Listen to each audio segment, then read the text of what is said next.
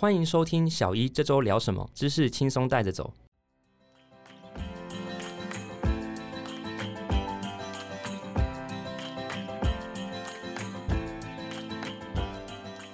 我是主持人 Ryan，今天很开心邀请到 Kate 医师来跟我们分享一下平常 PGI 医师的日常，还有一些常见的卫教。哎，Kate 医师你好。Hello，Ryan 好，各位观众朋友大家好，我是 Kate。那我目前是在医学中心担任第二年的部分科住院医师。理解。那第二年部分科住院医师，这在整个漫长的医疗的训练过程，大概是在第几年？嗯，我简单介绍一下目前的医学系制度跟医师养成的过程。目前医学系的制度其实是从七年转变成六年。那我们所谓的不分科住院医师的训练会是两年。那之后的分科以后的住院医师训练，则是以每一个科别他们的训练需求会有不同的长短。那从三年到六七年都有。对，那所谓的部分科住院医师，也就是我们所说的 PGY，也就是 Postgraduate Year。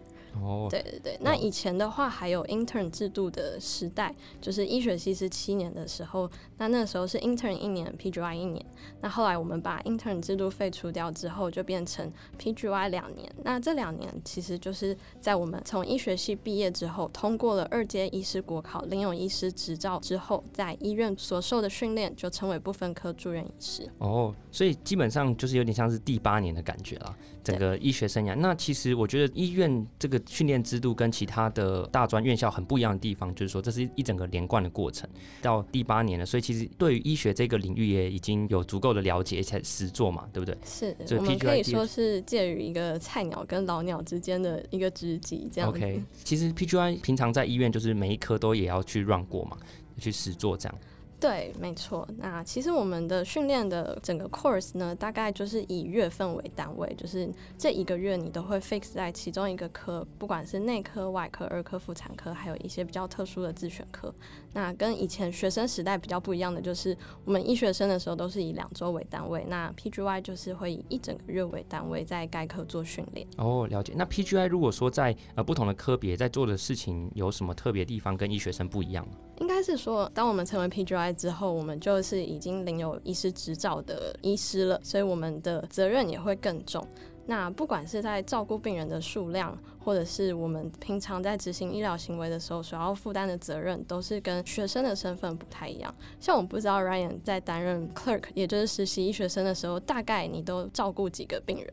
我记得还没有领有执照之前，大概照顾可能一两个或者是三个，我觉得就蛮多的。对，然后后面应该都会有学长姐 cover 你。嗯，对，就是有 backup 这样。对，会有 backup。那我们当了 PGY 之后，基本上就是我们会跟 team，那一个 team 可能就会要照顾十到十五个病人。那如果今天你的同事刚好昨一天值班，那今天休假 off 的话，你可能就要 cover 他的工作量，那可能就会直接 double 起来，变成二十到三十个病人。嗯，了解。所以从学生转变到 PGY，其实负荷量可以刚这样简单算起来，就是五倍到十倍。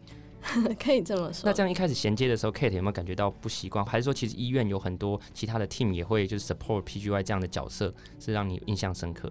嗯，从 clerk 转变成 PGY，其实就是一个考完国考之后。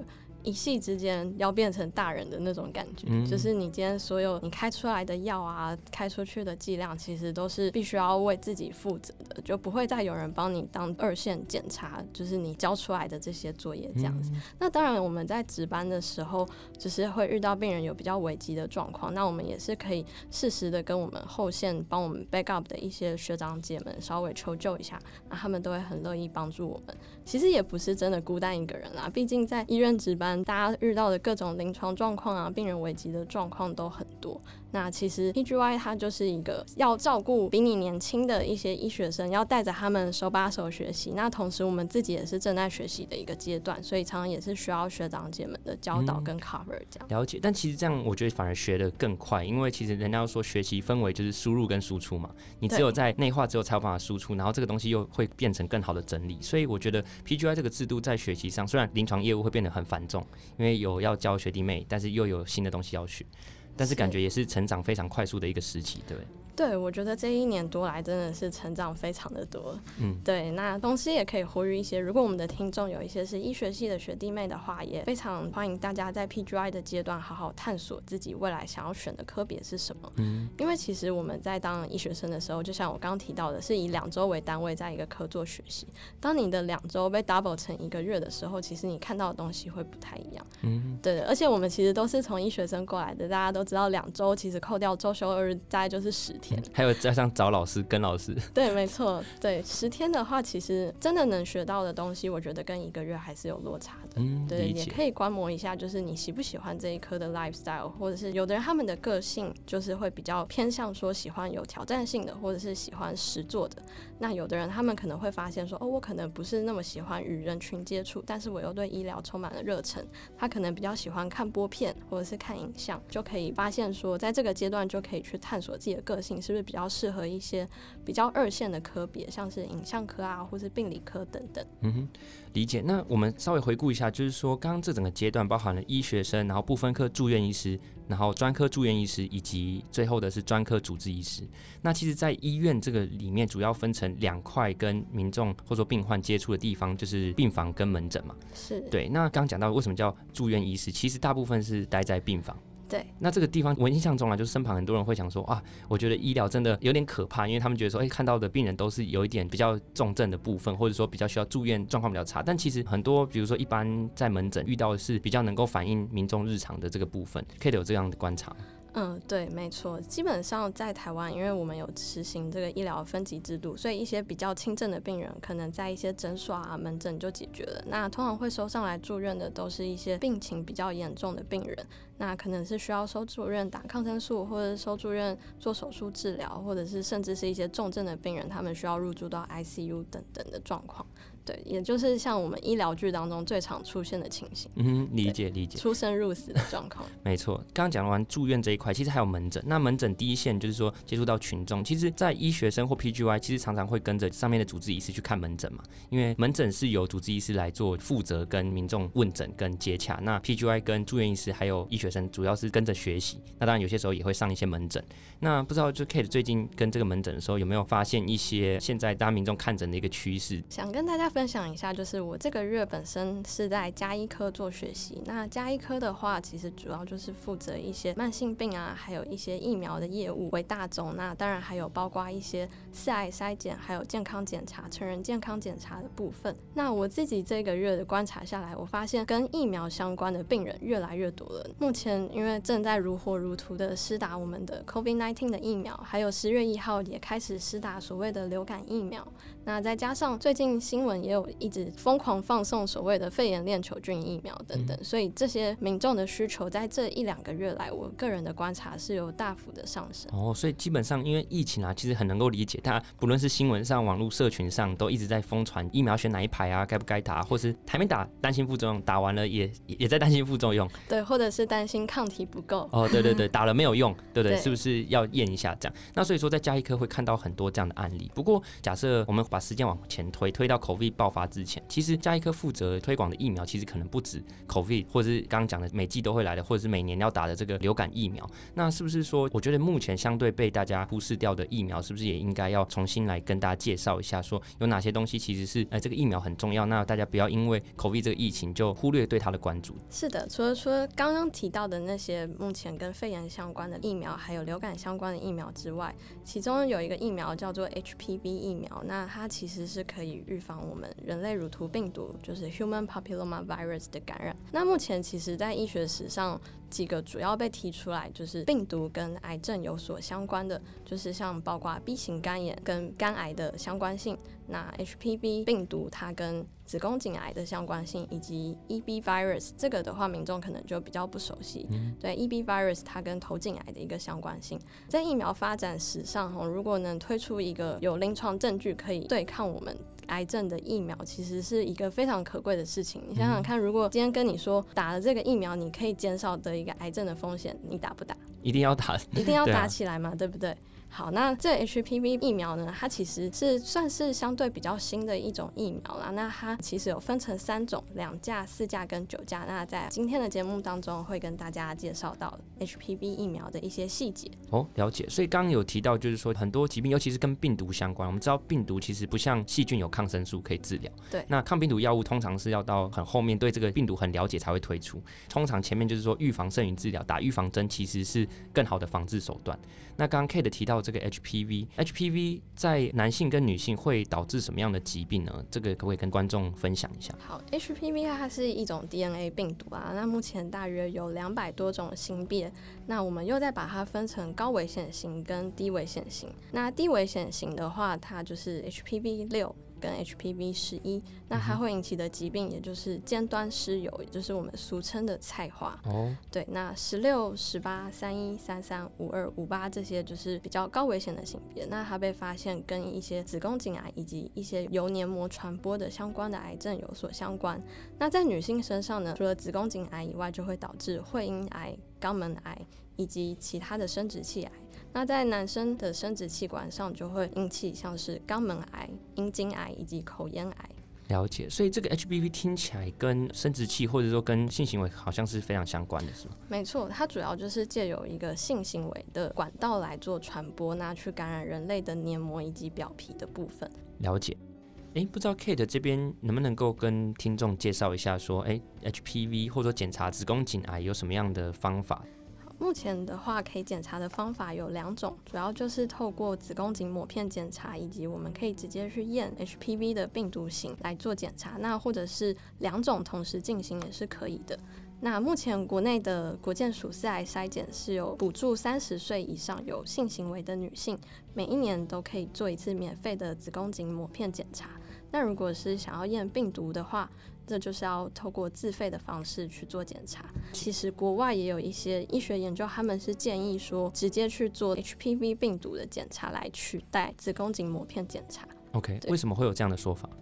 他们认为说，因为我们在做子宫颈抹片的时候，其实会因为一些取样的差异，可能刚好没有刮到我们有一些病变的细胞。那直接去验这个病毒的话，反而比较是一个滴水不漏的方式。OK，了解。那抹片，我听就是说身旁有些女性会顾虑说，那做抹片会不会痛啊？会不会有什么额外的副作用？这个部分可不可以跟大家稍微介绍一下抹片是怎么去进行？子宫颈抹片的检查，其实是在我们的加医科门诊或者是在妇产科门诊都可以进行。那它的过程可以说是非常的简单迅速，而且大部分的病人他都不会感觉到疼痛。那因为我们是亚洲国家，民情稍微比较保守一点，所以有一些女生她会觉得比较害羞、不好意思，不敢去给医生做检查。那其实这部分我觉得是完全不需要担心的。对，那它都会是在一个保有隐私的环境下去做进行。那其实这整个过程也非常的快速，也不会疼痛。那主要就是我们会让病人坐在治疗椅上之后，那我们会将一个鸭嘴，也就是阴道扩张器，把它置入阴道。那再用一个小的木棒或者是刷子，在我们的子宫颈上轻轻的刮取少量剥落的上皮细胞去做采样。那经过染色之后，我们会透过显微镜检查，看一些有没有长得就很恶性的癌细胞存在，那就会发报告这样子。那如果是有出现一些异常的组织，我们也比较有机会早一点知道，早一点去做治疗，早一点介入，就可以避免一些原位癌它在发展成比较后期的子宫颈癌。了解。我不知道大家记不记得很久以前曾经有请志玲姐姐来帮我们代言过六分钟护医生的部分哦，这个很有名，六分钟护医生。但是大家都听完，然后就忘记去做六分钟护医生了。是，那这样的话，如果说一般到医院想去做筛检，或者说想知道更多的资讯，那通常是建议看什么样的科别？这个部分的话，我们可以去加医科的门诊，或者是妇产科的门诊，都有提供子宫颈癌的子宫颈抹片筛检检查。那目前国健署所推的四癌筛检的话，子宫颈抹片检查的部分，我们是建议三十岁以上有过性行为的女性每年做一次。哦，了解。所以三十岁其实没有我们想象中，就是说，哎，癌症可能都是到很老才会发生。所以这样子，如果国健署在推广的话，是不是其实很多三十岁的妇女或者是男性也应该去看嘛？这个检查的话，因为它是取我们子宫颈部分的细胞去做培养，那因为男生没有子宫颈的部分，所以这个检查是建议女性去做。那三十岁以前的妇女可不可以做呢？答案是可以的，只要你有性行为之后，就是可以自费去做检查。那国健署是补助三十岁以上的妇女一年可以做一次免费的筛检。哦，了解。因为刚刚有提到说是跟性行为传播息息相关，所以基本上还是看就是说，哎，有没有性行为来作为一个风险的衡量。那 Kate 为什么？会觉得说 HPV 疫苗其实是很重要的。像我前面有提到，就是 HPV 被认为说跟子宫颈癌有高度的相关性。是对。那这个疫苗的话，目前我们有分成三种，三种的话，它的保护力其实都非常的不错。那这三种是怎么分？是用它的价数来分，分别是二价、四价和九价。了解，那因为我们今天是 Elsevier 主持的这个节目，那在 Science d i r e 里面都有一些很优质的论文可以跟大家分享。那 Kate 今天是不是也有准备在 Elsevier Science d i r e 里面看到的文献或者相关的文章可以跟大家分享？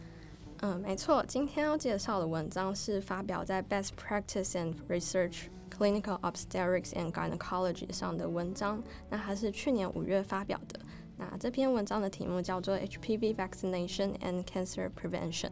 它直接的题目就破题讲到了我们 HPV 疫苗跟癌症预防的相关性。哦，了解，就是它直接题目就讲说是跟疫苗还有预防有关嘛，对不对？是。那这个他讲的疫苗里面有没有特别提到，就是说刚 Kate 在前面都有讲到这个疫苗的价数，那这个疫苗的价数里面有没有什么玄机可以跟大家分享？疫苗的部分我们有分成二价、四价以及九价，那主要就是针对我们所预防的 HPV 病毒的型别来做区分。那二价的话，主要就是针对我们所谓高致癌性的 HPV 十六、十八来做预防。那四价的部分，则是在多增加了最容易导致菜花的第六型和第十一型 HPV 病毒。九价的话，它就保护的范围就更广了，它保护我们可以免于第六型、十一、十六、十八、三一、三三、四五、五二、五八这些高危险型的 HPV 性别来做预防。好，刚刚 Kate 介绍这么多不同的 HPV 价数，那这里面要打几剂才会比较有用？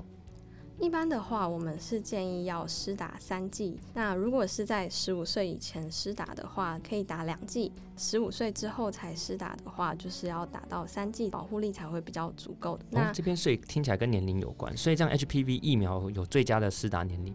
是的，HPV 的疫苗。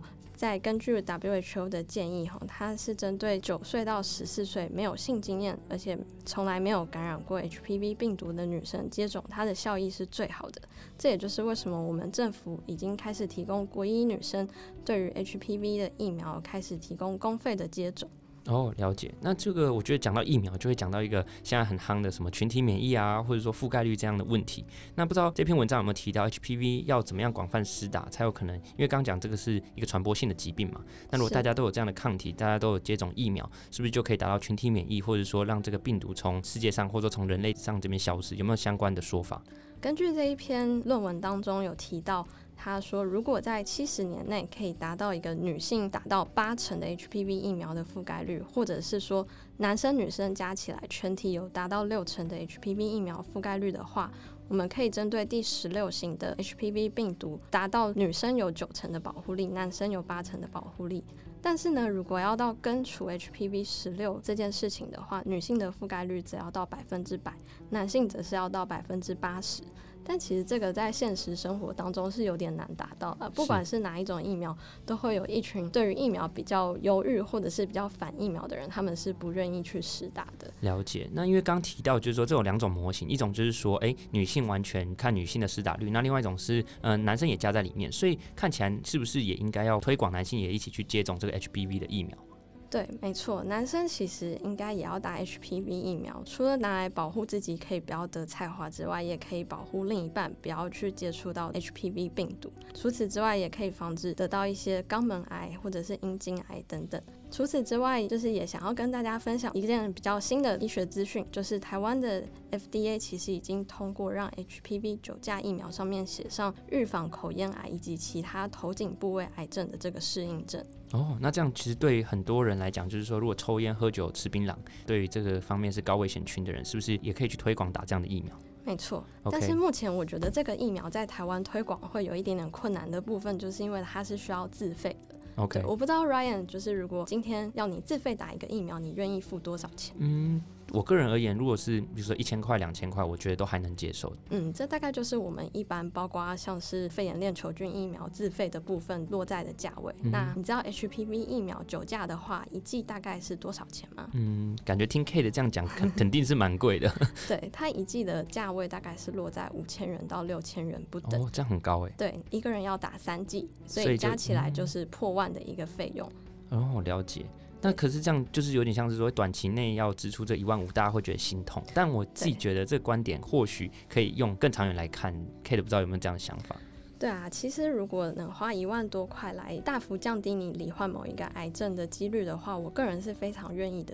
那也有可能是因为我们长时间都在医院的环境中工作，所以我们会常常接触到一些罹患癌症的病人。嗯，对，每次看他们做化疗，头发都掉光了的时候，就觉得天啊，他们好辛苦哦。那如果当初这个疫苗如果早一点问世，或者是大家都有做好一些保护措施的话，是不是就不会罹患这个癌症？因为毕竟子宫颈癌是少数。我们是真的可以预防的部分。那除此之外，刚刚有提到志玲姐姐的六分钟护医生，那你知道她六分钟里面除了要做子宫颈癌筛检之外，还有另一个检查是什么吗？哦。不知道诶，这边可能要请 Kate 跟观众做说明。那它另一个检查其实就是乳癌筛检的部分。那乳癌筛检也是包括在我们的成人四癌筛检里面，它就是针对四十五岁以上到六十九岁的女性，每两年可以免费做一次乳房摄影检查，尽量希望可以早期去发现这个乳癌的一些比较前期的病灶。那除此之外，如果是四十岁到四十四岁，你的二等亲里面有一些乳癌的相关史的话，也可以提早来做这个免费的筛检。理解。那我觉得刚不断的提到这个四癌筛检，不知道就 Kate 这边可不可以完整的说明这个国建署下对于四癌筛检的一些政策？好啊，四癌筛检的话，其实就是包括刚刚前面提到的两个女生一定要做的子宫颈癌筛检以及乳癌筛检之外，另外两个就是大肠癌的筛检以及口腔癌的筛检。那大肠癌筛检的部分。我们是提供给五十岁到七十四岁的民众，每两年可以做一次粪便的前血检查。那口腔癌筛检的部分，则是提供三十岁以上有抽烟、嚼槟榔，或者是你曾经有嚼槟榔，现在已经戒掉槟榔的民众，每两年可以做一次口腔黏膜检查。那如果是原住民的话，就是把这个年龄下修到十八岁以上，就可以去做这个检查。OK，我觉得像这样的很重要的资讯，如果听众朋友有听到，都可以好好的把握。因为其实像这样，政府有政策代表是国家出钱嘛。